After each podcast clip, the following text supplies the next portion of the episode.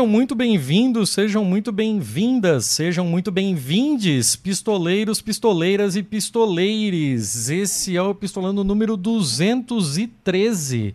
Eu sou o Thiago Correa e, infelizmente, por ventura de força maior, também conhecido como Carnaval de Lisboa, Letícia não está em condições nem de fuso horário, nem vocais para fazer esse episódio conosco.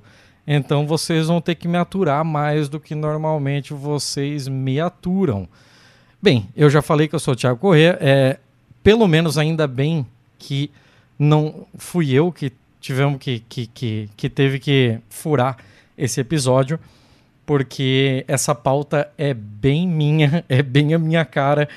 É, por conta do ano passado, a gente tá aí no meio dos, das comemorações dos 200 anos da independência brasileira, eu esbarrei com uma série de coisas que talvez fossem interessantes da gente trazer aqui para levar um papo para que vocês conheçam. Eu imagino que pouquíssimos de vocês que nos ouvem agora tenham ouvido falar de alguma coisa com relação a esse tema. Óbvio que eu não vou fazer sozinho, então eu já vou abrir aqui o espaço. Muito obrigado pela presença. Seja bem-vindo, professor Marcelo Cheche Galves. E falei certo, ainda bem. Sim, sim. E, e aqui eu já, já dou as boas-vindas, abrindo espaço para que você possa se apresentar da, da maneira como, como quiser. Pode ser Lattes, pode não ser, fique à vontade. Vamos lá então. Tiago, muito obrigado pelo convite. Agradecer você, a Letícia. Bom, eu sou, antes de tudo, professor, né?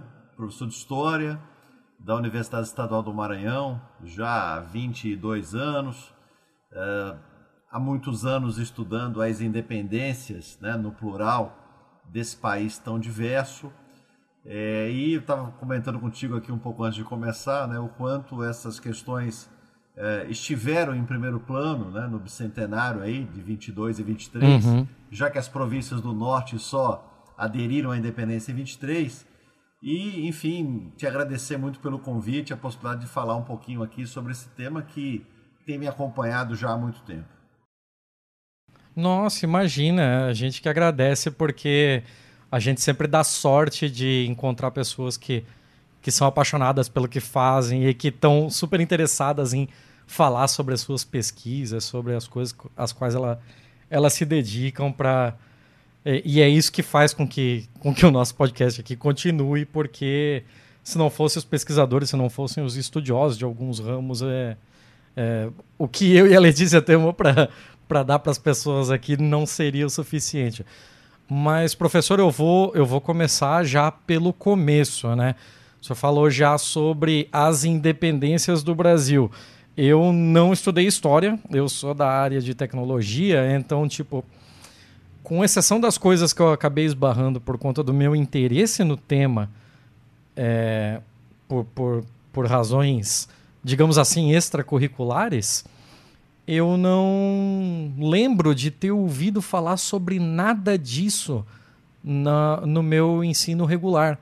A gente ouve a independência do Brasil como um fato que é, aconteceu daquele jeito meio mambembe ali em em 1822 do, do jeito que a gente que a gente sabe lá, que, que o Dom Pedro estava meio doente, que, que não foi bem daquele jeito que está retratado na, nas pinturas e tal, mas é, a gente ouve muitíssimo pouco falar sobre como os vários territórios é, receberam essa notícia, aderiram, quanto tempo levaram para isso. O que que. Por onde que a gente poderia começar? É, não, você tem toda a razão. Eu acho que houve, houve uma guinada nos estudos sobre a independência do Brasil nos últimos 20, 25 anos, muito por conta né, do final da ditadura. Eu já vou daqui a pouco falar um pouquinho da conexão entre uma coisa e a outra, e da possibilidade uhum. de a gente pensar o país a partir de outras perspectivas. Não é? Então, é, há sempre uma dificuldade e um, um delay, eu diria entre a renovação historiográfica e os materiais didáticos né, que chegam lá na ponta, na escola. O próprio material didático tem como princípio a síntese, né? e a historiografia trabalha uhum. cada vez mais com o diverso. Né? Então, muitas vezes, a, a renovação historiográfica ela, ela encaixa com dificuldade nos materiais didáticos que no final da história chegam lá, chegam lá na ponta para os alunos. Então eu, eu, eu começo dizendo que nós aprendemos em algum lugar, e esse lugar é muito antigo, né? é desde o século XIX, que a independência do Brasil ela tem uma grande diferença em relação às independências da América Espanhola, porque enquanto na América Espanhola eh, as independências deram origem a uma quantidade grande de países, aqui eh, a América Portuguesa deu origem a um único país, o Brasil. Então nós aprendemos em algum lugar que a nossa grande diferença em relação aos vizinhos era a unidade. Né? Isso serviu a uma uhum. série de muitos interesses, né? a ideia de um povo pacífico e ordeiro, uh, a ideia de que existia um Brasil desde sempre. Então, era muito comum, hoje não mais, mas você encontrava lá no livro didático que os sujeitos da, que se envolveram nas rebeliões coloniais lá no século XVII, revolta de Beckman, revolta de Vila Rica, guerra dos Emboabas, quer dizer, que esses sujeitos que se envolveram ali já se envolveram porque eram brasileiros contra portugueses, né? Quer dizer, como se já existisse um Brasil Sim. desde que nós expulsamos nós, olha eu dizendo nós, né? Desde que houve a expulsão dos holandeses lá na Batalha dos Guararapes. Então, essa é uma tradição muito conservadora, típica do século XIX, porque é importante lembrar que a história no século XIX, como campo de conhecimento, ela tinha como função principal construir esse passado comum, né, esse passado único. É, a história ela é no século XIX é a grande inventora das nações é, e não por acaso é o século em que ela se institui como um grande um grande campo de poder, né? Então Sim. você aprende isso desde sempre que a unidade ela ela, ela sempre esteve aqui e uma, um dos mecanismos para que você evite pensar as outras possibilidades é é, deixar para o segundo plano as guerras, por exemplo, que envolveram a independência. Né? E guerras por muitas razões. Guerras a favor da independência, como na Bahia, no Piauí, e guerras também contra, né? como no caso do Maranhão. É, então você, você tem uma, uma diversidade que acaba sendo é, secundarizada em nome de uma unidade, de um país que existiu desde sempre. Né? E eu acho que esse cenário uhum. agora aí do bicentenário que passou foi uma grande oportunidade para a gente poder falar desses, desses muitos Brasis, não só em relação à independência, mas da própria diversidade que conformou esse território. Né? Então, é, é nessa carona aí que muitos estudos já haviam sido desenvolvidos e a gente continua fazendo. É, no meu caso, especialmente Maranhão, conectando com o Piauí, com o Grão-Pará, um pouco com a Bahia tentando mostrar essas outras histórias aí. Sim, sim. É, é, uma, uma coisa que eu acho muito curiosa e eu gostaria de perguntar se você sabe alguma coisa com relação a isso, porque é, nós costumamos ainda ver nos currículos escolares alguma coisa da história dos estados, né? Eu, eu fiz toda minha o meu ensino médio, ensino fundamental em Santa Catarina e eu lembro de ver alguma coisa de história de Santa Catarina durante o, durante o meu currículo.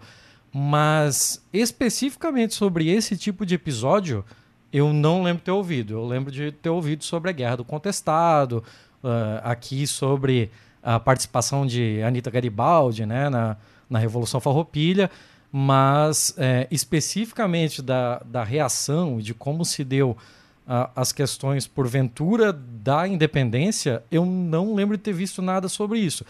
É, talvez porque é, tenhamos sido muito passivos aqui, não sei.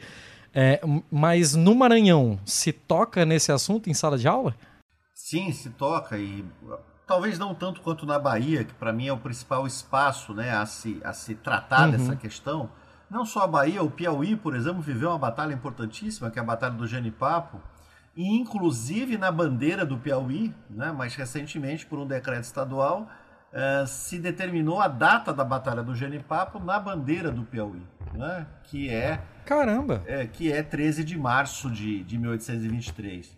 É, agora, eu, eu, acho que tem uma questão em relação a esse norte, né, e para o século XIX, a gente sempre fala em norte, é, o território da Bahia até o Amazonas, né, Nordeste é uma, é uma denominação mais do século XX, é, acho que tem uma razão importante para pensar as resistências nesse norte. Né? Eu, vou, eu vou recuar só um pouquinho aqui, mas prometo não me alongar. É, Não nós, tem problema. Quando nós pensamos o território colonial, né, por mais que esse território fosse diverso em demografia, em composição étnica, em, em ramos de atividade, em, enfim, ele fosse absolutamente diverso, historiadores importantes é, tratam esse território como um mosaico, né, ou seja, completamente dispare entre si, mas que tinha como ponto em comum a questão da, de pertencer ao mesmo império, ao Império Português. É, com a transferência da corte, esse território ele de alguma maneira se desequilibra, né? Quando a corte vem para cá em 1808, porque uma parte desse território passa a ser capital do império, né? E depois capital uhum. do Reino Unido, né? De Portugal, Brasil e Algarve lá em 1815. Isso provoca fissuras no território. Eu estou usando aqui terminologias mosaico, fissuras, muito devedoras de dois grandes historiadores, né? o Istvan Jankson e o professor João Paulo Pimenta. Uh, e a transferência da corte para o Rio, ela desequilibra as relações, não apenas porque a capital estará em uma parte do território colonial e não em outra, mas como, como também por conta das consequências disso. Né? Você tem uma série de. Primeiro, um aumento brutal dos, dos impostos para sustentar não apenas a guerra em que Portugal vivia, como a, a própria corte no Rio de Janeiro. Depois você tem uma série de possibilidades de ascensão social, de acesso a contratos régios de abastecimento, que envolve essas províncias em torno do rio. Né? Ou seja, dá uhum. para dizer que o Centro-Sul, e aí Centro-Sul é um pouco forçado, porque Mato Grosso, Goiás eram territórios bastante distantes nesse momento, mas dá para dizer que esse Centro-Sul vai ser em grande parte beneficiado pela transferência da corte. Né? Uh, e o Norte vai viver o efeito inverso disso, porque existem as questões tributárias sem nenhum nível de compensação, né? por exemplo, em relação a, a você gravitar em torno da corte, a possibilidade de ascensão social, a todo.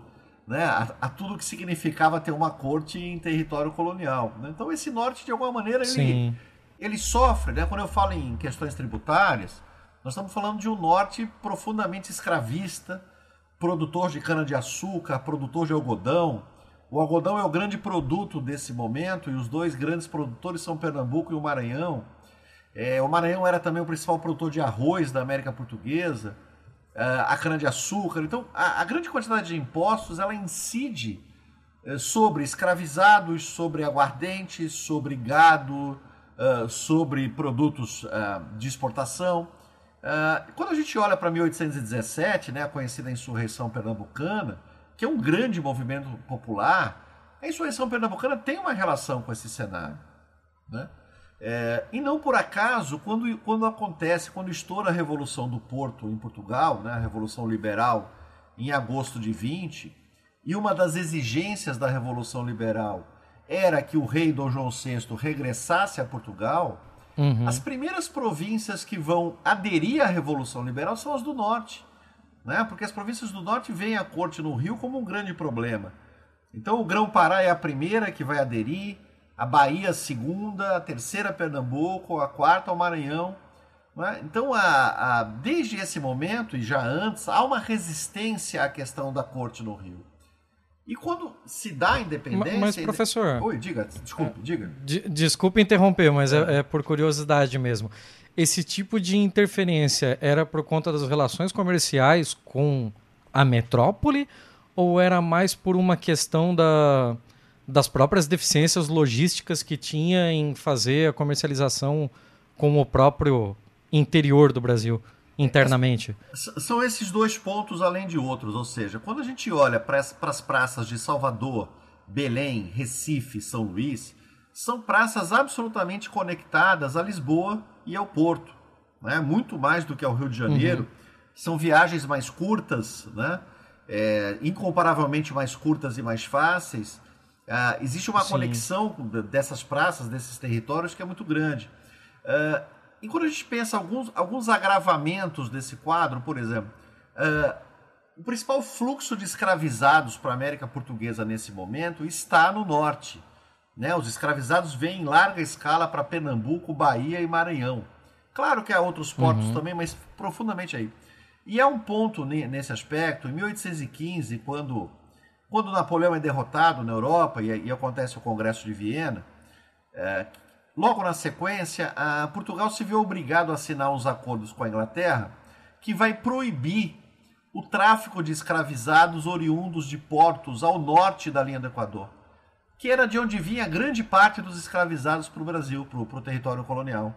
É, isso, uhum. Então isso provoca uma, uma outra questão, talvez né, decorrente da, daquela primeira lá da fuga da família real e, e da, da abertura dos portos, que é o aumento muito significativo do preço desses escravizados. Então você tem um conjunto de, de questões que vai ser associada à transferência da família real, à subserviência de Portugal à Inglaterra nesse momento. Então isso ajuda a criar um cenário em que o norte apoia a revolução do Porto com duas expectativas. A primeira é que a família real regressasse e com isso houvesse esse alívio da tributação. A segunda é que houvesse uma espécie de retomada da soberania portuguesa em relação aos ingleses e que esses tratados, uhum. como o que eu citei, fossem, fossem cancelados. Então, isso vai, de alguma maneira, distanciando, do ponto de vista dos interesses políticos, esse norte em relação a esse sul. Uh, então, quando, quando a, as cortes portuguesas, que foram, né, que foi a Assembleia Portuguesa que assume o poder no momento da Revolução do Porto, começa a exigir Primeiro que o Dom João VI voltasse a Portugal. Né? O, o Dom João VI se compromete a voltar em Portugal em fevereiro de 21 e volta efetivamente em, em julho de 21. Uh, eh, depois disso, as pressões começam para que o filho, né, o regente, o Pedro, também regressasse, porque a ideia era reorganizar o poder a partir de Lisboa. Né? O poder havia sido deslocado para o Rio. Então começam as Sim. pressões em torno do regente Pedro para que ele voltasse. E aí quem é que vai apoiar o Pedro para que ele permaneça no Rio? Exatamente esses grandes comerciantes, muitos deles traficantes de escravos, né? E não apenas, mas muitos deles, que tinham sido os grandes beneficiários da transferência da corte para o Rio. Né? Então a, a independência da maneira como ela se desenha, ela é um projeto que contempla uma parte do território, que é esse território beneficiado pela transferência da corte. A independência é uma reação à hipótese de você esvaziar o Rio de Janeiro como centro político e administrativo. Né? Quer dizer, daí você certo. tem no Rio um projeto de independência e as províncias vizinhas vão aderir. Né? Talvez por isso em Santa Catarina você tenha ouvido falar muito pouco sobre resistências a esse projeto, porque é um projeto uhum. bem visto, né, digamos, nessas regiões, mas que vai ter resistências importantes em algumas províncias do norte. Certo, não entendo. Eu achei até curioso porque a gente sempre tem aquela ideia de que é, nessas situações de crise é que você consegue ver os oportunistas, tanto no bom quanto no mau sentido, né?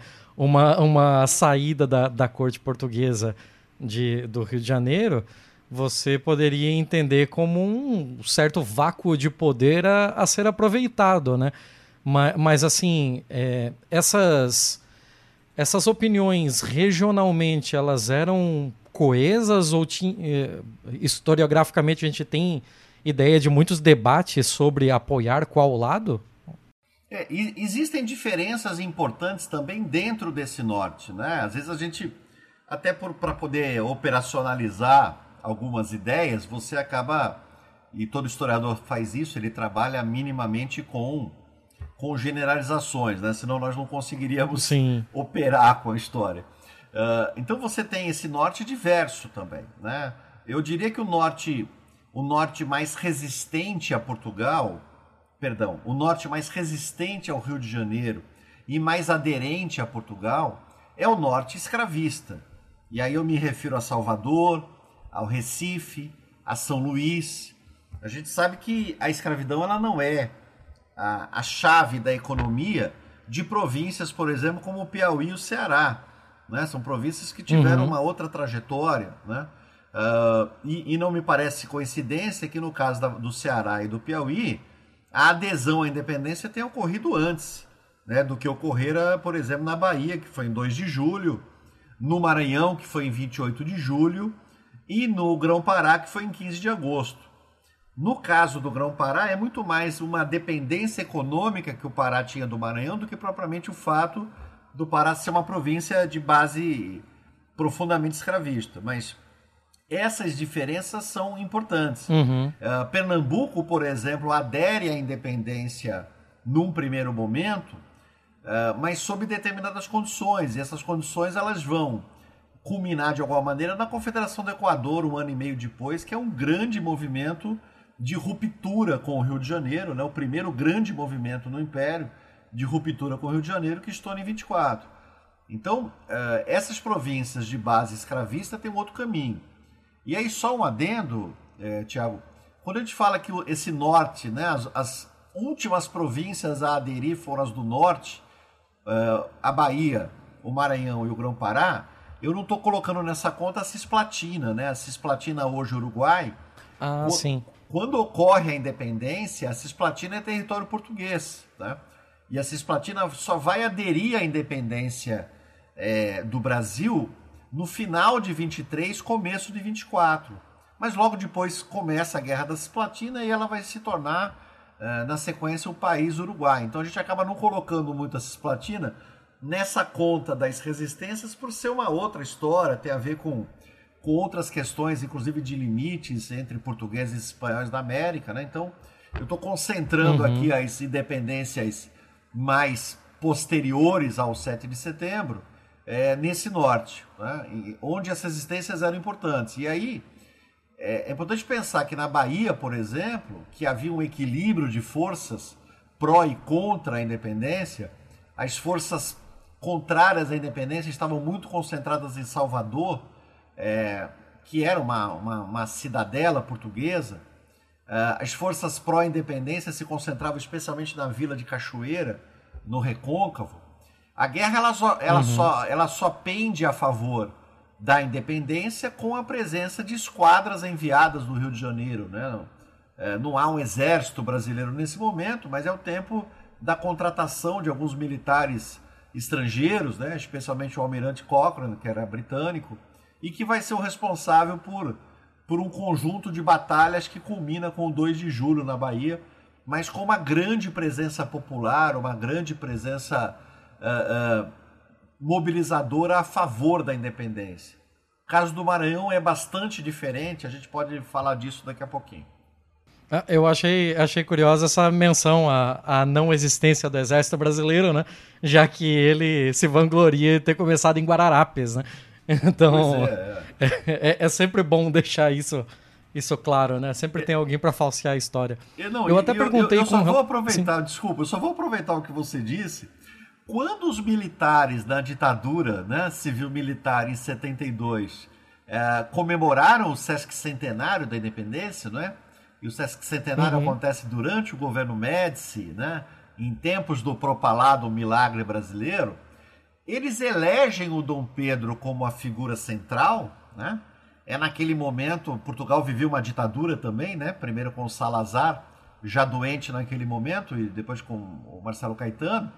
Uh, os restos mortais do Dom Pedro vêm, né? Vêm para o Brasil em 72, desembarcam Sim. na Baía de Guanabara, né? No dia, no dia uh, eh, 21 de abril, uh, eh, 22 de abril, pra, pra, e, eles, e esses restos mortais percorrem o território, né?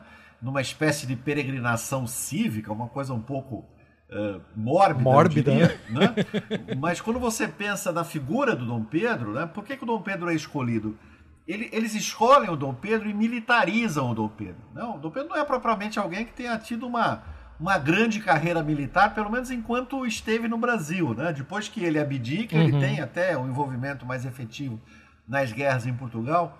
Mas o Dom Pedro que é saudado pela ditadura é o Dom Pedro militar. Né? E qual é a grande uhum. chave das comemorações de 72? Os militares deram a independência a esse território em 22 e agora salvam o país de novo, né? dessa vez do comunismo, né? 150 anos depois. Então era, era uma forma de criar uma espécie de, né? de conexão entre os militares e a salvação do território no passado e no presente. Né? Isso é uma coisa importante de se dizer. É, eu lembro de ter visto uma, uma, uma citação a isso, dizendo que 72 Não, não sei se foi o próprio Médici que havia falado que o Dom Pedro tinha dado a independência política isso. e os militares estavam dando a independência econômica. econômica né? Exato, sem dúvida. Eles usaram isso o tempo todo. Né? A escolha do Dom Pedro foi uma escolha de mestre, eu diria, né? Com todas as críticas aqui que precisam ser feitas, quem pensou isso, conservador que era, pensou muito bem, né? E, e conseguiu executar muito bem essa conexão. Né? Sim. Agora, já que a gente acabou indo para esse lado do, do Dom Pedro, da, das questões militares dele, se eu não me engano, foi em 31 né, que ele passou o poder para o Dom Pedro II. E aí, logo depois disso, ele vai para ele vai para a França para tentar regimentar exércitos para combater o próprio irmão, né, o Miguel acho que era Miguel. Dom Miguel, exato. É, o Dom, é isso, o Dom Miguel na, pra, pelo, pelo trono de Portugal, porque o trono deveria ter passado para a filha dele. Aí aconteceu uma boa e velha chicana, né? É, quando, quando Dom Pedro I uh, foi para foi Paris para tentar esses acordos, arregimentar essas tropas, é, teve algum tipo de interferência brasileira ou teve algum tipo de sinalização de apoio do, do Brasil? É, só recuperar um pouco aqui essa, essa questão. Quer dizer, o, o, Dom, o Dom João VI, o pai, morre em 1826. Né? E no momento Sim. da morte do pai, é, Portugal já havia reconhecido a independência do Brasil, né, pelo Tratado de Paz e Aliança, um ano antes, em 25. Ah, uhum. E aí o acordo de trono que se faz é, é era, foi casar a filha do Dom Pedro é, com, uhum. que é uma menina de 5, 6 anos, com o tio, o Dom Miguel, de modo que a rainha, que o, que o trono de Portugal não caísse nas mãos do Dom Miguel. É, o, o, Miguel, o Dom Miguel ele rompe esse acordo em 28, isso dá início a uma guerra civil em Portugal, essa guerra dura de 28 a 34. É, o Dom Pedro, e essa é uma coisa importante de dizer, né? Quer dizer, o Dom Pedro, ele, no contexto de 26, ele assume o trono como Dom Pedro IV, quer dizer, ele não vai a Portugal para assumir nada, ele assume, né? E de Sim. imediato entrega o, entrega o trono para a filha. Por isso a coisa dele ser o Dom Pedro IV em Portugal. Uh, em 1831, num contexto de profundo desgaste dele aqui uh, no Brasil, ele abdica do trono em abril, abdica em nome do filho menor, e se desloca para as ilhas dos Açores, né, aquelas ilhas portuguesas no Atlântico, e é das Ilhas dos Sim. Açores que ele organiza a, a, a, a, reação ao Dom Miguel. Né? Ele, ele, ah, eles invadem. Sim, é, eu é, estava né, pensando que tinha sido em Paris, mas é. não, Paris foi o refúgio do Dom Pedro II, né? Exato. Eles, eles ocupam Portugal pelo Porto, né, pela cidade do Porto. o Porto é fundamental nessa guerra, que termina em 34. Né? E daí aquela história do, do, do coração do Dom Pedro, estar depositado no porto, né? E esse coração Sim. que veio agora aí na, na coisa do bicentenário, que inventaram de trazer o coração, porque a, a, os restos mortais vieram em, vieram em, em 72, né?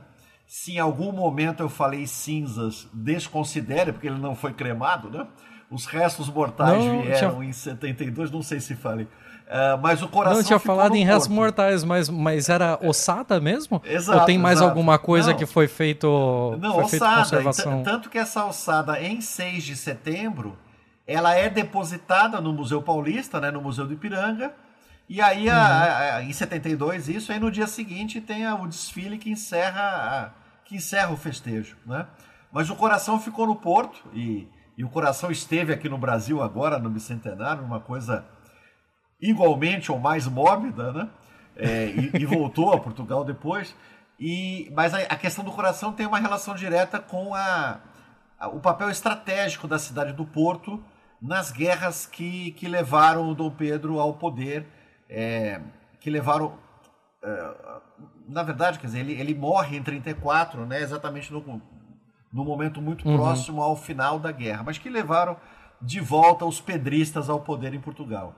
É, e aí eu vou, eu vou aproveitar uma coisa sobre o Maranhão nisso, Tiago. Sim. É, o Maranhão é uma província de muita resistência portuguesa, né? Eu daqui a pouco vou me deter um pouco mais nisso. Os portugueses foram expulsos em, em 23, os grandes comerciantes principalmente, ocupantes de cargos importantes da administração, mas gradativamente eles foram voltando, especialmente a partir de 1825 é, com a nomeação de um presidente de província mais conectado a esses grupos. Né? E quando a gente fala em portugueses, precisa tomar cuidado, porque todos eram portugueses, né? não existe brasileiro. Né? Todos eram portugueses no território todo, porque o território todo pertencia ao Império Português, depois ao Reino Unido.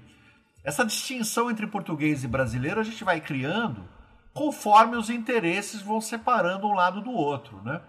Então, uhum. no, no, Maranhão, quem vai ser acusado de ser português depois da independência foram aqueles que se opuseram à independência.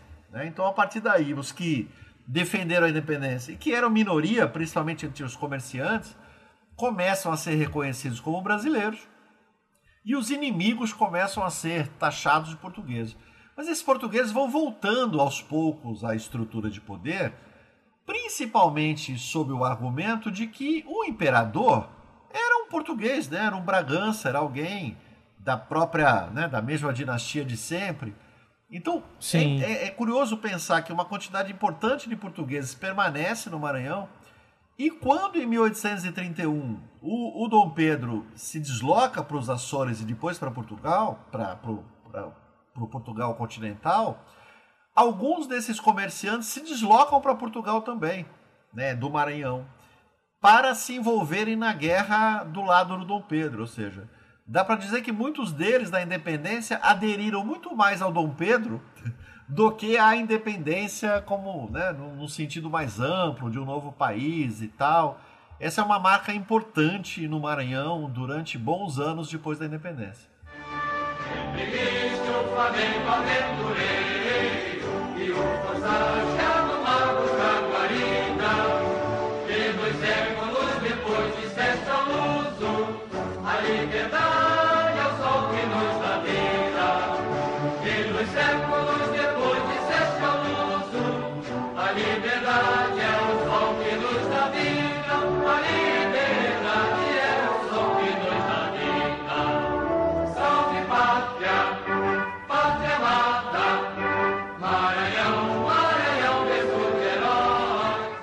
Sim, sim. Uh, e a gente começou o papo falando sobre como é, toda essa questão independentista do lado espanhol acabou criando 18 países, né?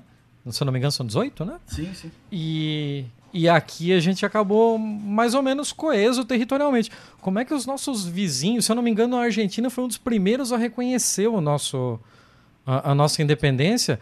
Mas como é que os nossos outros vizinhos é, reagiram a isso? Ninguém tentou beliscar um naco do nosso território? é, a, a, pô, tem, tem, alguns pontos aí, né? Quer dizer, o território que se torna independente, ele é mais ou menos o território colonial, mais ou menos, porque é, uma parte importante do Mato Grosso foi tomada ao Paraguai no contexto da Guerra do Paraguai que veio depois. Uh, o Acre, uhum. né? O Acre originalmente é um território boliviano. Uh, existem algumas questões de fronteira no sul também, na, em Santa Catarina e no Rio Grande do Sul. E, mas, de um modo geral, dá para dizer que o território colonial é um território muito parecido né, com, ou, aliás, o inverso, né, o território do novo país é um território muito parecido com o território colonial. É, e aí, quanto ao reconhecimento, nós temos um reconhecimento uh, quase que imediato dos Estados Unidos, né, que é um país bastante interessado naquele momento na emancipação dos territórios americanos né, em relação às grandes potências europeias, basicamente Inglaterra, França, Prússia, né, que seria o, o norte da, da, atual Alemanha, e Áustria. Né, uhum. Então há e no caso é, de Buenos Aires, porque a Argentina como país, ela só se... Há uma controvérsia enorme sobre quando é que teria nascido o país Argentina, mas a, a primeira Constituição argentina é 1853, né? então não dá para pensar um país chamado Argentina antes de 53. Daí para frente dá para pensar outras, outras datas. Mas para aquele momento é basicamente Buenos Aires e um conjunto de províncias mais ou menos unida a Buenos Aires conforme o contexto, né? E as nossas relações com Buenos Aires, elas, elas azedam logo na sequência da independência, né? Porque você tem a independência 22, 23 e as questões na Cisplatina se agravam a partir de 24 e em 25 já começa a guerra, né? Às vezes o livro didático uhum. coloca lá que é a guerra do Brasil contra a Argentina, né? Mas a rigor, a rigor é a guerra do, entre Brasil e Buenos Aires, né? É, que é uma outra, é um outro problema de conformação territorial muito curioso de se pensar o caso argentino, porque ali todos os territórios se tornaram independentes. Mas a, essas independências não promoveram a união, né? não, não promoveram a união entre estes territórios. Né? E essa é uma coisa que, que é, é interessante também, é um caso outro aqui de divisões territoriais importantes, como é o da Colômbia também, quer dizer, são poucos os territórios, mesmo na América Espanhola, que de imediato construíram uma unidade. O Paraguai é um caso, é, o Uruguai, depois da, da, da Cisplatina também, né? Mas enfim, a, você tem um território todo em formação naquele momento. E mesmo até a uhum. Guerra do uhum. Paraguai, aí eu estou dando um salto de 50 anos quase, a Guerra do Paraguai é praticamente o momento em que você estabelece né, as fronteiras que nós conhecemos hoje na região do Prata. Né? Até então elas eram bastante fluidas. assim. Certo, certo. E, e para esse, esse meio tempo, enquanto Maranhão e Grão-Pará é, ainda não eram parte efetiva, não tinham aderido à independência brasileira, ele, mas também não eram independentes, era meio que um, sei lá, um estado apartado, alguma coisa assim. Como é que funcionava a vida nesse período? É, esse, esse, é um ponto interessante, porque é, eu depois, lá, daqui a pouquinho eu vou falar um pouquinho da tese, a tese que eu escrevi sobre isso foi lá em 2010, mas até hoje os desdobramentos dela estão por aí. É, tem uma questão que ajuda a pensar a política nesse momento, né, pós 1820, que é a questão da Revolução do Porto em Portugal, que, dentre outras questões, promove a liberdade de imprensa e de expressão. Então, isso uhum. vai fazer com que nos prelos, tanto do lado da porção europeia do reino quanto da porção americana, você tenha um derrame de folhetos, uma quantidade completamente nova de jornais, de tipografias sendo instaladas. Então, esse mundo se torna um mundo em que a política ela é publicizada, né? A gente deixa de ter uma, uma política palaciana para ter uma política que se faz na praça pública, que, que se faz com abaixo assinado, com subscrições, com jornais, com réplicas, tréplicas, né? Então há uma há um tempo da política completamente modificado por efeito da, das liberdades de imprensa e de expressão desse período. Uh, e aí é curioso acompanhar, eu fiz isso na minha pesquisa, de que maneira as notícias vão chegando, vão sendo digeridas e vão sendo publicizadas, né? porque muito antes do 7 de setembro, existem críticas nos jornais da Bahia, do Rio, eh, perdão, da Bahia, do Maranhão e do Pará, a forma como o Pedro, regente no Rio, né, ele era o regente, eh, se chocava com as cortes portuguesas. Né? Ou seja, naquele momento a independência não estava em discussão. O que estava em discussão era mais autonomia do Rio de Janeiro em relação a Portugal. A gente tem dois momentos, né? Um, um deles em que a independência é sinal de mais autonomia, e o uhum. outro que acaba acontecendo é que a independência é sinal de separação total, né, de ruptura. E essa palavra ela se confunde nos jornais durante todo esse tempo. É, num primeiro momento ela era usada como autonomia e no outro como separação. Nessa imprensa do Norte, que é uma imprensa muito vinculada aos governos do Norte, você tem muito pouca imprensa é, privada, eu diria, né? É, essa imprensa ela vai expressar a, a opinião desses governos, evidentemente contrária a qualquer movimento de maior autonomia do Rio de Janeiro. Então você tem críticas muito duras ao Pedro, é, que o uhum. Pedro havia se é, arvorado poderes que ele não tinha, é, ofensas à figura dele, inclusive, e tal. É, no momento ofensas. que acontecem ofensas, assim, quer dizer, há, há uma preocupação primeira e, de você. E isso não. Ah. E isso não, não acabava dando problema por um lesa majestade, alguma coisa assim? Não, porque ele não era majestade, né? Ou seja, o, o, o rei está em Portugal, né? Então, assim, no, num primeiro momento há uma preocupação em preservar a imagem do filho do rei, dizendo que ele está sendo levado por más companhias, levado por maus conselhos. Mas quando a coisa vai piorando, ele começa a ser chamado de déspota, de enfim, de inconstitucional, porque havia uma constituição em Portugal e ele estava desobedecendo-a. Né? Os jornais carregam a pena aqui contra o Pedro. É, quando chega a notícia da independência mesmo, né? no caso do Maranhão, por exemplo, ela chega em novembro, né? as, as distâncias eram uhum. grandes, né? ela só vai chegar em novembro de 22. Uh, ah, o, que se vai, o que vai se organizar nessas províncias é a resistência, né? a resistência armada, a resistência na imprensa. Então, se organizam uh, arrecadações de sacas de arroz para poder abastecer as tropas portuguesas que estão, serão aguardadas desde então. Uh, existem festas nas ruas de São Luís e de Belém para saudar a Constituição Portuguesa que tinha acabado de ficar pronta em Lisboa. Ou seja, há uma série de manifestações de repúdio ao Rio de Janeiro, né? de repúdio ao poder concentrado no Rio. Então, Nesse momento, nesse fim de 22, primeiro semestre de 23, essas províncias são províncias portuguesas e assim permanecerão. Né? Então elas, elas uhum. não são autônomas, elas são parte do Reino Unido português. Né? Então, a, a por exemplo, a, a, regência que, ficou, que ficava no Rio, com a independência no Rio, a regência foi transferida para a Bahia. Né?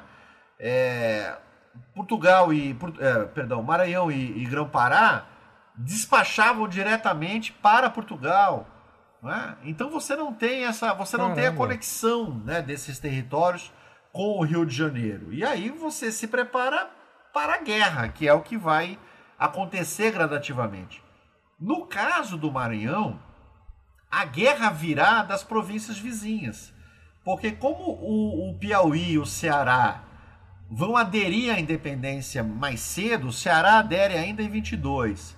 O caso do Piauí é curioso, porque a capital do Piauí, que é Oeiras, naquele momento, adere em janeiro de 23. Mas o território continua em disputa e a Batalha do Genipapo, que eu citei aqui da bandeira do Piauí, a Batalha do uhum. Genipapo ela vai acontecer em março, né? É, na região de Campo Maior, interior do Piauí, que fica distante pouco mais de 100 quilômetros da, da divisa com o Maranhão. Aliás, é, Tiago, em Campo Maior existe um grande museu né, sobre a Batalha do Genipapo, às margens do cemitério, né, é, em que boa parte dos, dos, dos envolvidos foi enterrada. É uma, é uma das grandes batalhas da, da, da independência. E, inclusive, Caramba. uma ideia muito cultuada no Piauí é que, é graças à Batalha do Genipapo, que se abre né, a possibilidade da independência no Maranhão e no, e no Pará. E a, e a razão uhum. disso é porque, uma vez vitoriosa a independência no Ceará e no Piauí, essas tropas se organizam e vão invadir o Maranhão em maio de 23.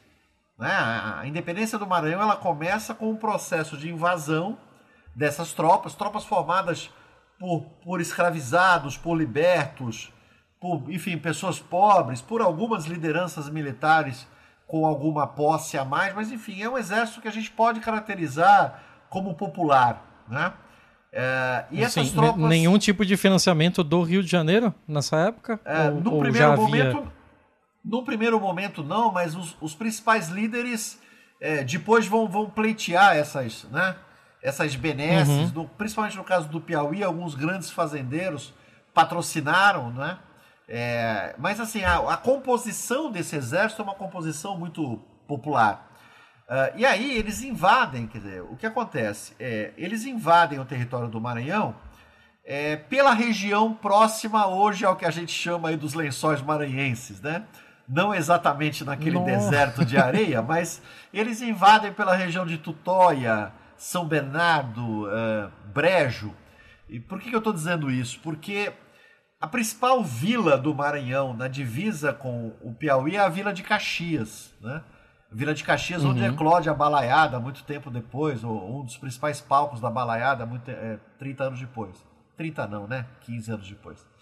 Mas a Vila de Caxias era uma cidadela portuguesa, porque os portugueses que foram derrotados na Batalha do Genipapo se deslocaram para Caxias e, e, se juntaram as tropas do Maranhão ali e há uma grande resistência portuguesa ali. Então, essas tropas do Piauí e do Ceará não invadem o Maranhão por Caxias, eles, elas contornam né, a vila de Caxias, invadem por esse território.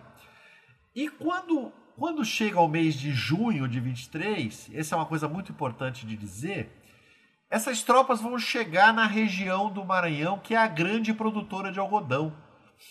Eu citei aqui que o Maranhão era o segundo maior produtor de algodão nesse momento, né? A região uhum. do Itapecuru, que era a região que concentrava a grande maioria dos escravizados do Maranhão. Para você ter uma ideia, Tiago, nesse momento, 90% da população do Maranhão, pelo menos, era composto por população não branca. Né? Eu estou incluindo aqui Caramba. libertos, indígenas, escravizados. Então, uhum. assim, a população branca é absolutamente minoritária, né? especialmente por conta daqueles últimos 10 anos em que o fluxo de escravizados havia sido impressionante para a província. A província, nesse momento, tinha uns 150 mil habitantes, um pouco mais. Então, o que acontece? Os grandes proprietários, produtores de algodão, temeram uma, convulsão social. Né? Temeram que os escravizados Sim. Atribuíssem outro sentido à palavra independência. Né? Porque independência ali poderia significar plenamente liberdade, né? abolição, uma nova vida. Então, o que acontece? Quando essas tropas se aproximam da região de Itapecuru, esses grandes proprietários aderem à independência, eles mudam de lado. Né? E eles mudam de lado, evidentemente, por isso. Né? Essa é a, a hipótese que eu sustento lá na minha tese. Dizer, eles mudam de lado por isso. Tinha outros Sim. elementos, eles também andavam endividados com os comerciantes de São Luís, né? E aí, de uma vez só, você resolvia dois problemas. Se livrava das dívidas e evitava o risco de, de uma sublevação que sairia de controle. Então, quando isso acontece, isso, essa é uma derrota muito grande, eu diria, para a ideia de um movimento mais popular, de uma, de uma transformação social mais efetiva, porque é como se você tivesse domesticado né, a movimentação e controlado a possibilidade de uma luta por liberdade, por terra, por outras questões. Né? Então a, o caráter popular da guerra no Maranhão vai sofrer um duro golpe com essa adesão uhum. dos grandes proprietários. E aí o que vai acontecer? Esses grandes proprietários vão conduzir essa guerra a partir de então e vão marchar, né, esse exército composto agora por novos e velhos independentistas, eles vão marchar em direção à ilha que, em que fica São Luís, né? Isso, uhum. isso vai provocar o desabastecimento da ilha, né? quer dizer, é, é do continente que vinha o arroz, o algodão, o gado, né? Então São Luís vive um processo de desabastecimento nesse mês aí de junho para julho, e em julho, 26 de julho, quando desembarca aqui a, a esquadra imperial é, do almirante Cochrane, é, você tem uma situação já de esgotamento, eu diria, da resistência portuguesa na cidade por conta desse isolamento dessa, dessa, de, dos últimos 40 dias. Né? E aí, no dia 28 de certo. julho, formalmente se dá a adesão. É, eu sempre digo que, na verdade, ocorreu uma rendição né, dos portugueses da uhum. cidade de São Luís. Mas nós utilizamos a palavra adesão sempre, porque adesão é o termo oficial que aparece nas atas em todas as províncias. Né? Por isso é que se fala adesão da Bahia, adesão do Piauí, adesão do Maranhão. Adesão é o termo formal. Às vezes eu utilizo entre aspas e lá na notinha de rodapé eu explico por quê. Né?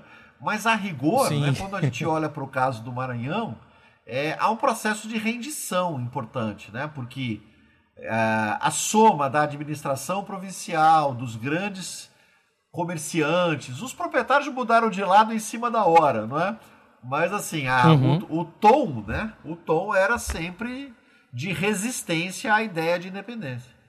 Mas no marchar dessa tropa, assim, passando por, sei lá, Caxias, Codó, é, passando por isso, houve batalhas, não?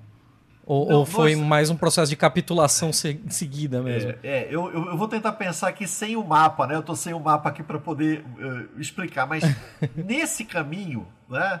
Tutóia, São Bernardo, Brejo, Itapecuru, esse, esse é um caminho que contorna as principais vilas até chegar no Itapecuru. Então, de Itapecuru até São Luís, ah, sim. Né, basicamente a gente está falando da vila de Rosário e depois São Luís, né?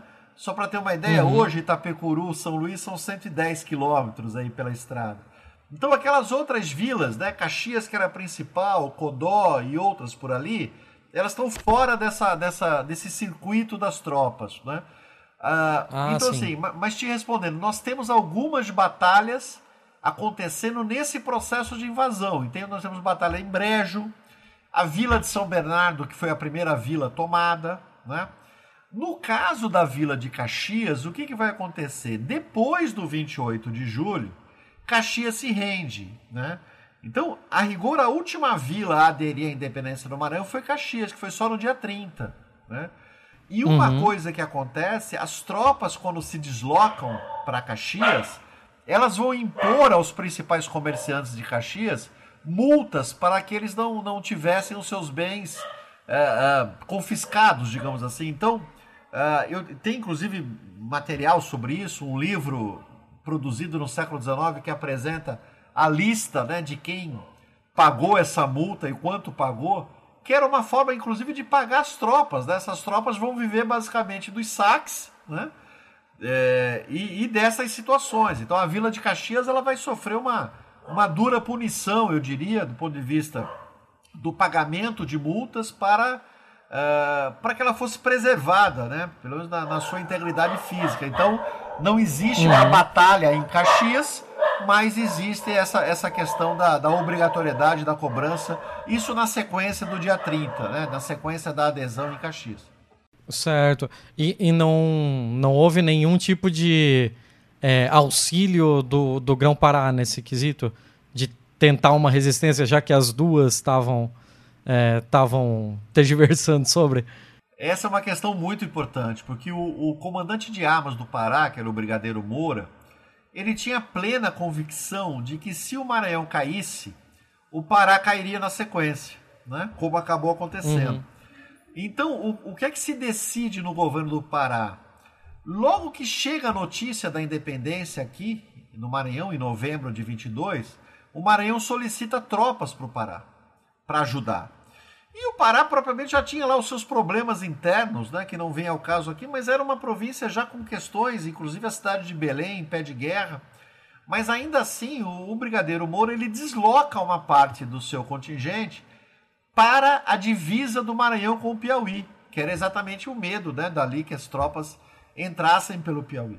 Então, a, uhum. essas tropas que são derrotadas ali, no, em algumas batalhas, eram tropas é, oriundas do Maranhão e também do Pará. Né? Então, o Pará tenta, em vão, é, é, ajudar a conter, digamos, esse avanço da independência por intermédio do Piauí. Uma outra coisa interessante que eu encontrei na documentação do Arquivo Público do Pará é que os grandes comerciantes do Pará vão se mobilizar para abastecer a cidade de São Luís com os suprimentos que começaram a faltar por conta do cerco. Né? Carne, principalmente, arroz, ou seja, você tem um fluxo uhum. de navios é, rapidamente mobilizados nesse momento para evitar o desabastecimento de São Luís. Né? Uhum. É, e aí essas tropas serão, serão derrotadas, né? E depois do 28 de julho, o que é que o almirante Cochrane faz? Ele, ele não vai ao Grão-Pará, ele delega a um dos seus subordinados, o Greenfield, a, a, a missão de ir ao Pará né, para subordinar o Pará à independência. E quando a, a esquadra chega lá, até o nome do navio era Maranhão, quando o navio chega lá, a, a rendição se dá quase que imediatamente, né? porque era sabido que não haveria a possibilidade nenhuma de resistência. Então, no Pará, provavelmente Bom, não dá para pensar em guerras de independência. O, o, uhum. Os grandes conflitos que acontecem no Pará acontecem depois da independência, é uma outra história. Mas pela independência, não. Então, em 15 de agosto, se dá a adesão do Grão-Pará. Não, é, é, esse, esse negócio do, próprio navio ser chamado Maranhão é um requinte de crueldade, né? É, é, que isso daí com certeza foi de caso pensado, né? É, Não é possível. Batiza o navio, pois é. E, e, aí no 15 de agosto, aí o Pará tem uma outra questão depois, mas enfim, é, é existe um massacre de, de uma quantidade importante de, de população marginalizada. Uhum. Pouco tempo depois, a, são 250, 250 e poucas pessoas que vão ser presas no navio e acabam morrendo sufocadas nesse navio. E esse Sim. é um episódio trágico da independência do Pará, mas ele está no pós-independência. Ele não é um episódio até o 15 de agosto. Esse é o Brig Palhaço, né? O Brig Palhaço, exato. O massacre do Brig Isso, Palhaço. É. É, é, é, um episódio terrível, mas com um dos melhores nomes da história do Brasil. É, que Brig loucura. Palhaço é pra acabar. Palhaço é demais. Meu Deus, até agora com essa do Brig Palhaço, até me perdi um pouco onde é que eu ia aqui.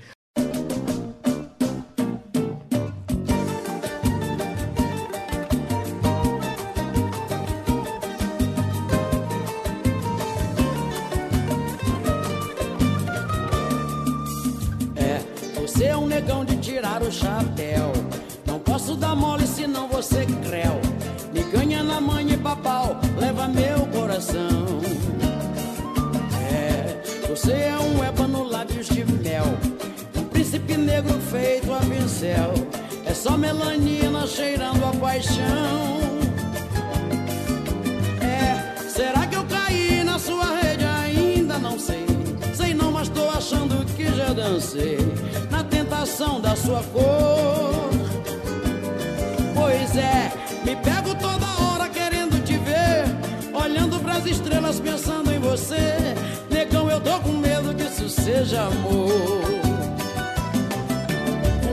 levado sabor de pecado, menino danado.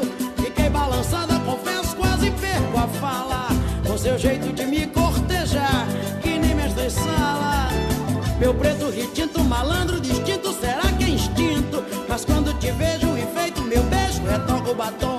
A sensualidade da raça é um dom. É você, meu ébano, é tudo de bom. Ah, sim. Lembrei, lembrei. A gente é, vinha falando lá no começo, eu vou voltar 10 casas aqui do tabuleiro, para a gente conversar um pouquinho sobre essa questão de como essa. Já que a, a, coesão territorial não se deu de fato instantaneamente, mas de como essa coesão, dessa essa síntese que a gente acaba aprendendo, é, tem a ver com a criação dos nacionalismos e tal, e de como isso veio atravessando todo o período republicano, ditatorial até hoje, né?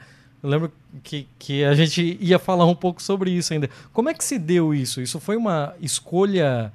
É, foi efetivamente optado por ser assim? Por, por é, esconder essas histórias de sublevações? Não?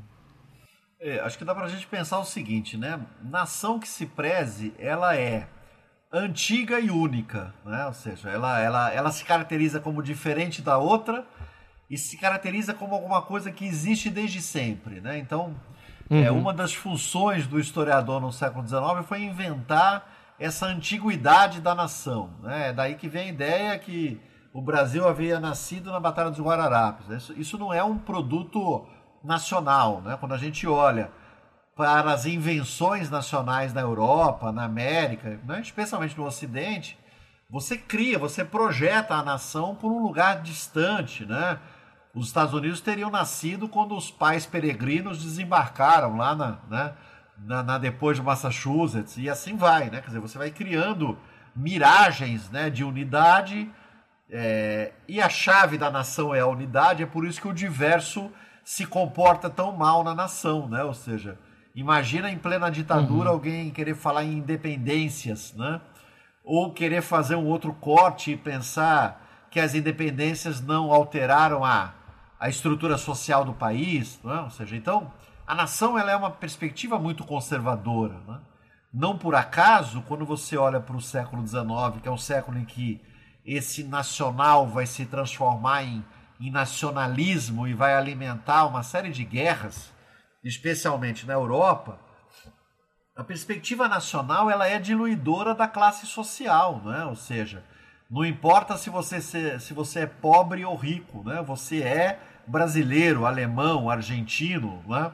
Então, quando a gente pensa uhum. o manifesto comunista lá do Marx, né? trabalhadores do mundo univos, né? essa é uma perspectiva completamente diferente da nacional. Né? É, Sim. No, no, o, o, corte não é o mundo, né? O corte não é transfronteiriço, o corte é nacional. Então você dilui a tensão, você transforma, o inimigo deixa de ser o patrão para ser o outro país, né? Ou seja, você transfere para fora do teu território as suas mazelas. Né? Então a nação tem essa, esse poder de combustível. Né? Então é, eu diria que toda a perspectiva nacional é conservadora. Né? Tem um grande historiador francês, o Ernest Renan, que ele diz lá no, no início do século XX que para você, para o francês ser francês, ele precisaria esquecer que um dia ocorreu a noite de São Bartolomeu, né? que é aquele massacre dos de protestantes lá uh, no século XVI.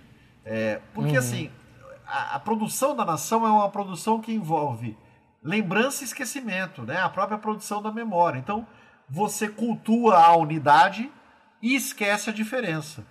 Né? Ou você transforma a diferença num elemento outro, né? Dizer, você cria a ideia, dizer, há uma coisa lá no discurso do, do, do Lincoln, né, na Guerra da Secessão, né, numa das grandes batalhas da Guerra da Secessão nos Estados Unidos, uh, em que um contingente enorme de sulistas morrem, né, e o Lincoln faz um discurso dizendo que naquele momento não havia derrotados nem vitoriosos, né? O importante era a nação, né? Então, ou seja, você isso uhum. ele, ele, uhum. faz esse discurso no campo de batalha com centenas de mortos ali. né? Então essa, essa ideia de você produzir uma unidade a todo custo, ela é própria da construção do nacional. É por isso que o nacional é, é, é de algum modo tão conservador, né? Uhum. E, e essa identidade nacional foi tomada como um projeto durante a, durante a, a construção historiográfica da, do período ditatorial, é isso? Olha, a gente pode fazer uma. Acho que trabalhar um pouco aqui uma conexão. Quer dizer, o nacional ele envolve uma série de elementos. Um deles é o quem somos nós, né? Quem somos uhum. nós, esse nacional. E esse nós nacional no século XIX era basicamente o branco português, né? Era quase a ideia de que na Argentina tinha uma ideia muito poderosa de um, de um sujeito que depois foi presidente, né, o Domingos Sarmento. É, a ideia não era dele, mas vai ser largamente difundida por ele, de que nós somos europeus nascidos na América. Né? É, e, e, isso traz consigo o apagamento das outras populações, a ideia de uma população branca europeia transplantada para o espaço americano.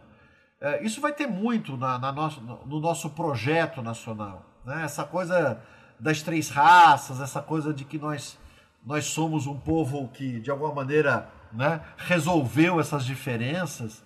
É, isso, isso tem um apelo que, que nos transforma, pelo menos do ponto de vista retórico, em algo diferente, mas basicamente a gente está falando de uma nação forjada na escravidão, né? no você sabe com quem eu estou falando, na autoridade, Sim. no latifúndio, na concentração de privilégios, aliás, né?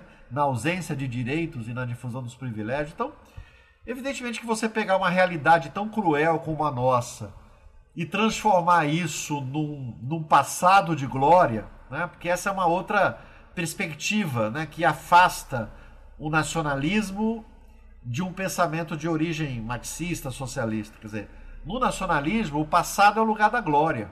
Né? Numa perspectiva crítica, o passado é um fardo que a gente precisa superar com luta no presente para construir uma sociedade melhor.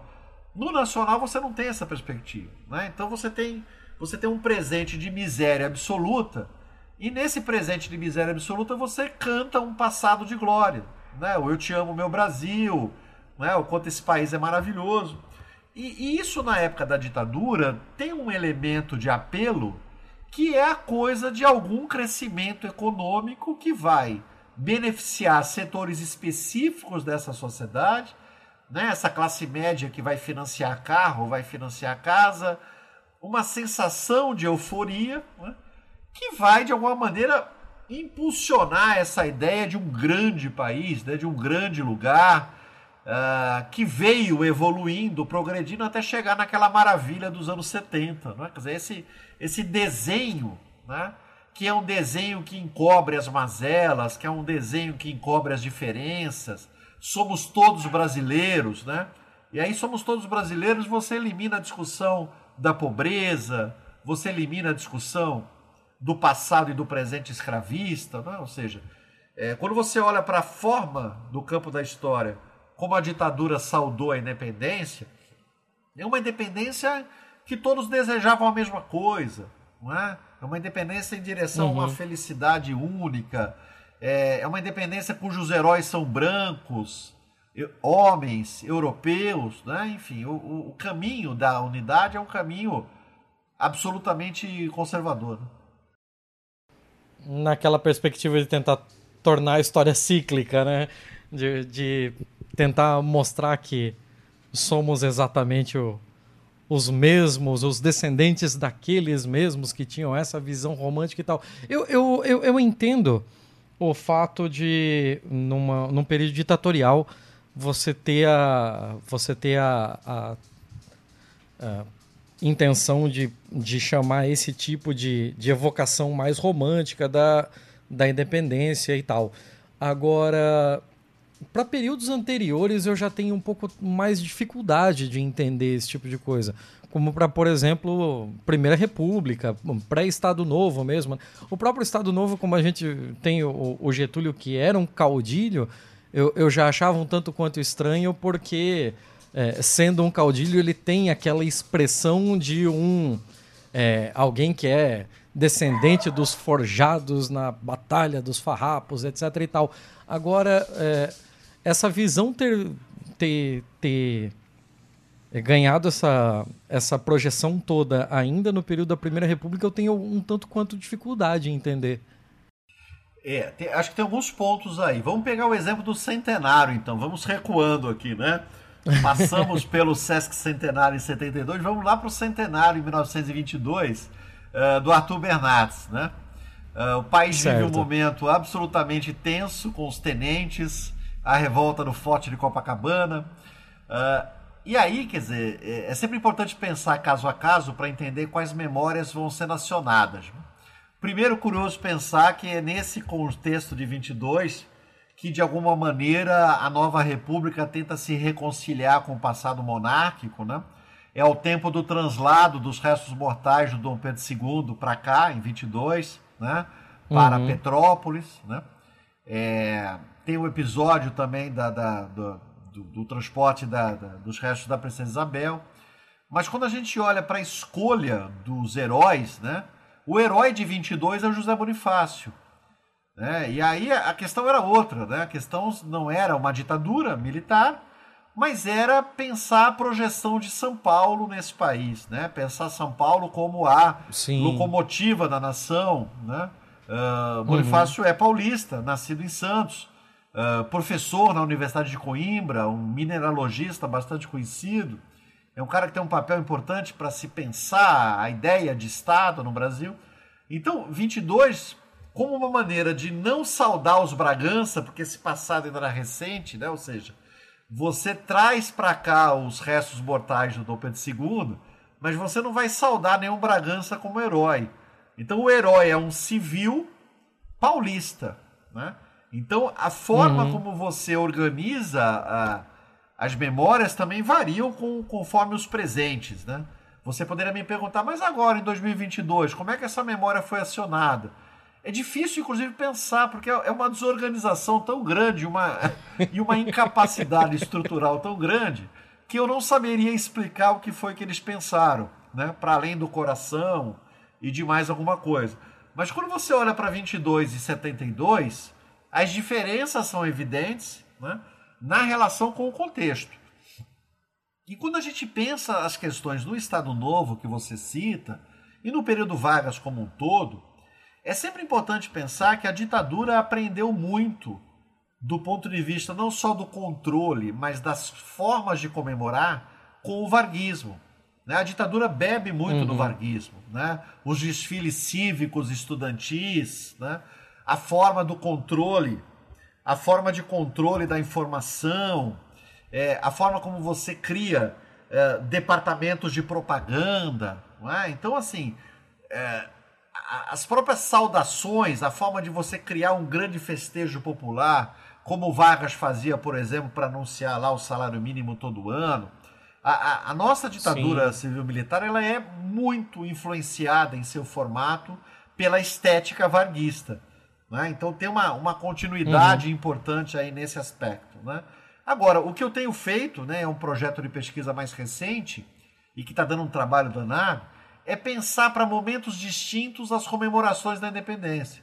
Então, por exemplo, nesse momento o projeto, até tem um financiamento do CNPq, é pensar de que maneira, durante a balaiada, né, entre 38 e 41, se falou da independência, que era um passado muito recente né, para aquele momento. Caramba, então, que legal. Esse é, esse é um universo, quer dizer, a, a independência na proclamação da República, sei lá, né, a independência durante a Guerra do Paraguai, né, conseguir pensar como é que essas memórias vão sendo acionadas em tempos diferentes. Nossa, mas isso é muito legal. Eu já quero ler. Pois é. Eu já quero eu ler esse Eu negócio. vou fazer minha propaganda depois aqui. Inclusive, outro ponto que a gente acabou deixando passar, falamos que a gente ia conversar sobre isso posteriormente, era justamente sobre a tese. Tá bem. É, bom, vamos lá então. Eu, eu sou. Vou voltar aqui para a biografia. Eu sou um paulista que tem a minha formação de graduação e mestrado em São Paulo e que fez o concurso para a Universidade Estadual do Maranhão em 2002, sem jamais ter vindo aqui, sem ter nenhum contato com história e historiografia do Maranhão ou coisa parecida. E me pareceu, nesse início de trajetória, que não seria muito prudente, né, interessante, é, construir a minha trajetória acadêmica aqui sem um profundo mergulho na história e na historiografia do Maranhão. E eu me dediquei uhum. a isso nos primeiros anos, comecei do zero, porque realmente é aquela coisa, né? Quem, quem cursa uma universidade em São Paulo tem um contato muito grande com um tipo de historiografia, pelo menos na minha época, isso, né, lá nos anos 90, muito distante dessas outras historiografias, né? E aí, Sim. como eu, eu trabalhava com imprensa, eu me interessei, e por conta de uma orientação também que eu iniciei aqui, eu me interessei por pensar a imprensa na independência daqui. E a partir daí se abriu o mundo, né? E, e nesse mundo incluiu a minha ida para o doutorado na época, em 2006, na Universidade Federal Fluminense, é, em que eu cursei e concluí a tese em 2010. Vou aproveitar e dizer aqui, se vocês colocarem no Google o meu nome e digitar ali ao público sincero e imparcial, é, você cai no acesso livre à minha tese. É, e a tese é sobre as novidades da política, especialmente por intermédio da imprensa, né? ou seja, esse mundo que eu citei, é, da, liber, da, liberdade dos prelos, jornais, folhetos, como é que o Maranhão é, viveu esse impacto da imprensa e qual é a conexão entre esse impacto e as disputas que culminaram na independência. É, o título é uhum. é Ao Público Sincero e Imparcial, porque os redatores daquela época é, adotavam um tom pedagógico muito convincente e muito de querer formar um público que era novo, né? E vai ser muito Sim. comum em vários temas o cara começar dizendo assim: olha, ao público sincero e imparcial há de concordar que esse país precisa de. Enfim, era, era um mecanismo de, de construção daquilo que a, a historiadora Lúcia Bastos chamou de cidadão ideal. Né? Você vai projetando uma ideia desse ideal. Então a tese ela caminha nesse, nesse percurso, ela, ela vai entre 21 e 26 e ela se atém ao Maranhão. É uma tese sobre liberdade de imprensa e independência no Maranhão, é, com as devidas conexões com o Rio de Janeiro e Lisboa naquele momento.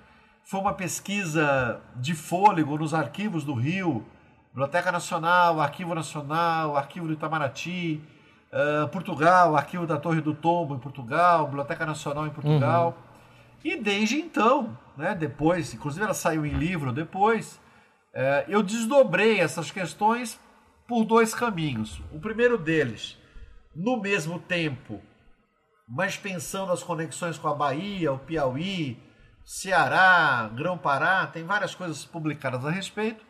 E mais recentemente eu desdobrei em outro sentido, que é o desse da memória, que eu citei há pouco, tentando pensar as formas de rememorar uma independência, que no caso do Maranhão vai receber por muito tempo a acusação de ter sido tardia, né? E isso, Tiago, é uma outra coisa muito interessante da gente pensar em história, quando você ouve alguém dizer hum. que tal coisa aconteceu tarde, né? Como se houvesse um tempo ideal, pré-determinado para que elas acontecessem, não é? Então, a noção de independência tardia é uma noção conservadora, nacionalista, né? Da ideia de que, de que como é que algumas províncias se atrasaram em ser Brasil, né? Como assim? Quer dizer, que falta de patriotismo é esse, né? Que fez com que vocês uhum. não quiseram ser Brasil, como se houvesse algum brasileiro para aquele momento, né? Então essa coisa de uma província atrasada, ela emerge, por exemplo, em momentos como a balaiada, porque o que é a balaiada se não para essa mesma historiografia mais uma prova de desobediência, né? mais uma prova de que o território é, não quer ser Brasil. Né? A Farroupilha enfrenta isso de outro modo para o Rio Grande, mas enfim, Sim. minha questão é o Maranhão. Então, é, tentar pensar para tempos diferentes como é que essas memórias são acionadas. Então, nesses anos eu tenho feito esses dois movimentos. Um no próprio tempo para outras províncias o outro para tempos distintos, pensando a memória.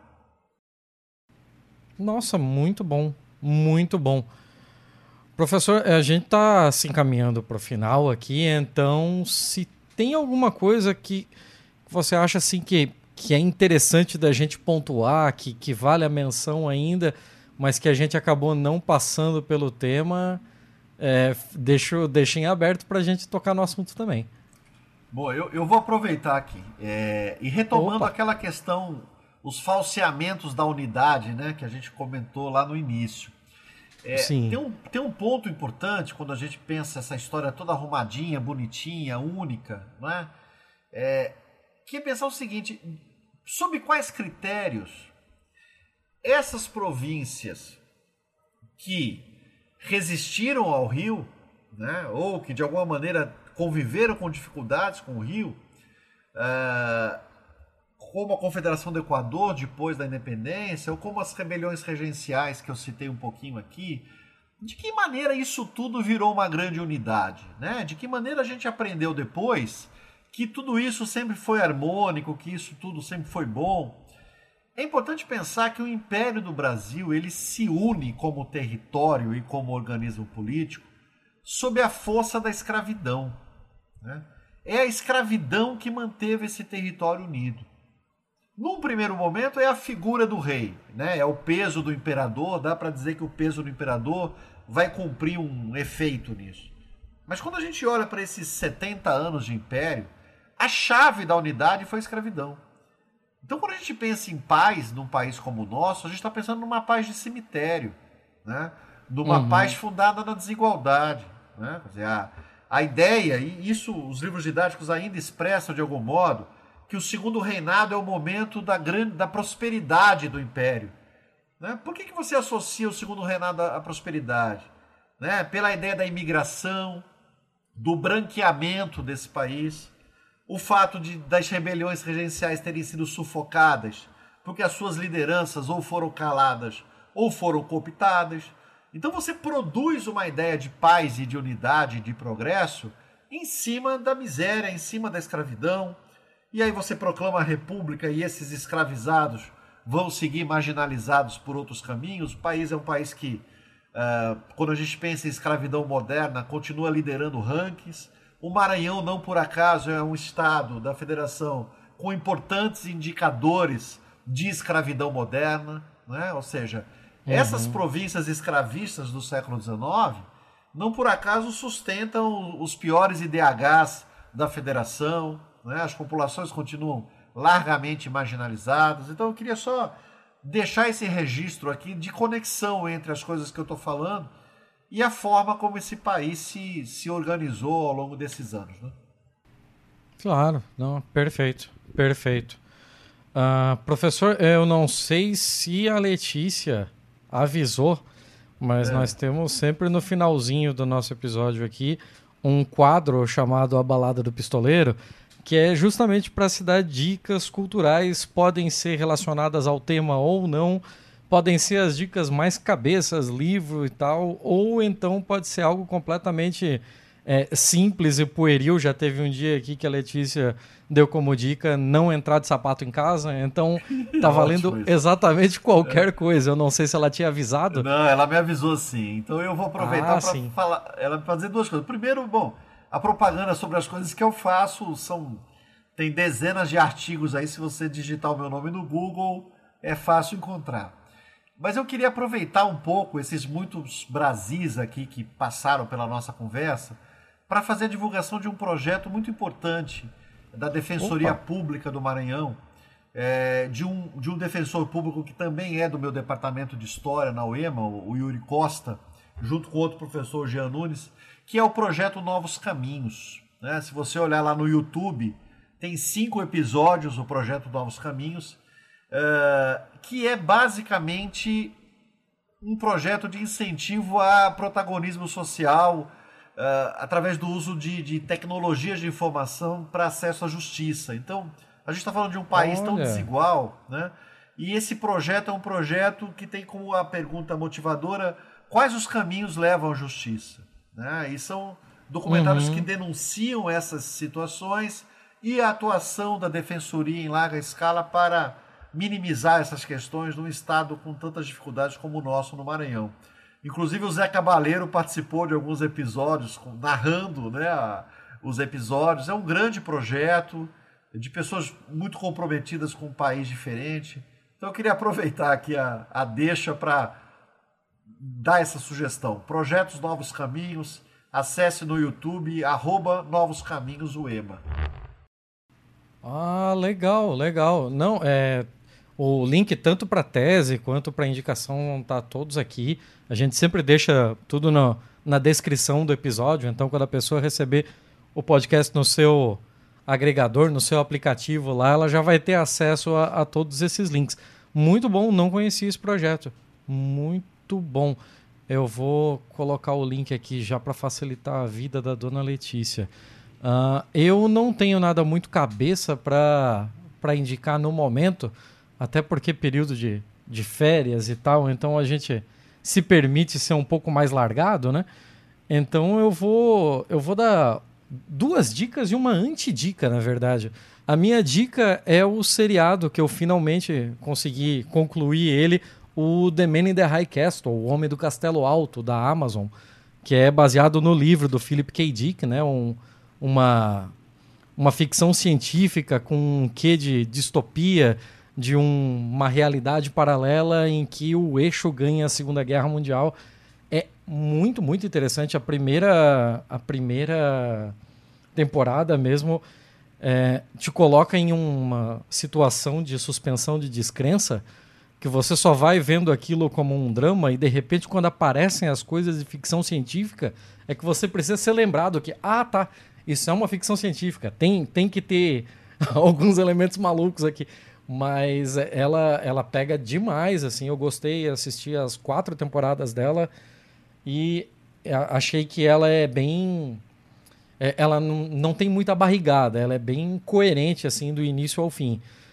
A antidica que eu vou dar é o Young Sheldon, o Young Sheldon, né? Uma série de comédia feita baseada na, na infância do personagem do Sheldon daquele Big Bang Theory. E assim, é, é muito difícil para mim. Não deu tentei, a, a minha companheira volta e meia está assistindo. Eu até vejo alguns episódios com ela, mas não, não dá. É uma série extremamente branca. E eu não digo nem de, de todo o elenco ser apenas branco, né? Porque ela se passa no Texas, etc e tal. Mas ela é branca, inclusive, nas suas próprias questões, assim. Ela, eh, eu peguei ela e fiquei comparando com aquela Todo Mundo Odeia o Chris. E se raspar todo, todo uh, o resto da questão, elas são muito parecidas entre si. É um moleque com muita referência de cultura pop, referência nerd, que tem problemas de socialização dentro da sua escola e precisa lidar com isso tendo uma família de dois irmãos e os pais e que de, de certa forma precisa lidar com os seus problemas internos. Nisso as duas são iguais. O problema é que o Sheldon ele é completamente pedante, ele é bastante arrogante e egoísta. Aparentemente, porque eu não achei graça, aparentemente a graça tá em você colocar coisas extremamente complexas na boca de uma criança. O problema é que você pega exatamente aquelas falas, você coloca numa pessoa adulta e esse adulto é só babaca. Ele não é inteligente, ele é só babaca. Então a minha antidica vai para o Young Sheldon e a minha dica vai para todo mundo odeia o Chris. você quer ver uma série de comédia com todos esses elementos, todo mundo odeia o Chris, dá um banho no nosso amigo Sheldinho. é, basicamente é isso. Uh, professor, é, se alguém quiser entrar em contato, quiser conhecer mais sobre essas coisas, como é que entra em contato com o senhor? A hora do jabá. Vamos lá. Bom, eu, eu vou pedir para você Alex, colocar mais um link aí. Eu coordeno ah, o claro. de estudos do Maranhão de Cientista, que é o NEMO, né? Não é aquele Nemo, mas é, é outro, é o Nemo Acadêmico. E aí é o www.nemouema.com. Ah, nesse site você encontra os artigos, as dissertações, as teses, tudo aquilo que está em torno aí do nosso, do nosso grupo de trabalho, né? É, Perfeito. E, né, e contato, acho que pô, as redes aí, Instagram, né? O Instagram é Marcelo Cheste, né? Os meus dois primeiros nomes. E sempre para conversar aí com, com os interessados aí em, em, falar sobre essas e outras coisas. E aí fico à disposição de vocês. Maravilha, professor. Já já tô no site aqui, Núcleo de Estudos do Maranhão Oitocentista. Caramba, é bastante específico. Muito bom. Uh, professor, muito obrigado. Muito obrigado pelo tempo aqui. A gente já está o quê? Uma hora e meia conversando? Quase isso. E foi, foi realmente muito bom. Obrigado por doar esse tempo para nós, pela paciência. E é. qualquer coisa, novidades, é, congresso, qualquer coisa que a gente possa usar o nosso espacinho aqui para ajudar a divulgar, também mantemos as portas abertas. Não, seguramente. Eu quero te agradecer, agradecer a Letícia. Essas coisas aqui assim são terapêuticas, né? Eu poder ficar uma hora e meia falando das coisas que eu faço, é... isso aqui me faz um bem danado. Então eu agradeço a vocês, fico aí à tua disposição, vamos seguir conversando. Bem, então é isso, pessoal. Muito obrigado. Espero que vocês tenham gostado tanto quanto eu. Semana que vem a gente tá de volta. Espero que com Dona Letícia. E até lá vocês já sabem como nos encontrar. Mandem e-mails para contato@pistolando.com. Entrem no nosso site para ter os links desse episódio de todos os outros lá é, recomendados e tal em pistolando.com. Redes sociais, estamos no Twitter como arroba pistolandopod, no Instagram como pistolandopod e basicamente é isso. Se eu esqueci alguma coisa, depois a Letícia reclama no privado. É isso, muito obrigado, pessoal. Até semana que vem. Tchau, tchau. Este podcast foi editado por estopimpodcasts.com.br.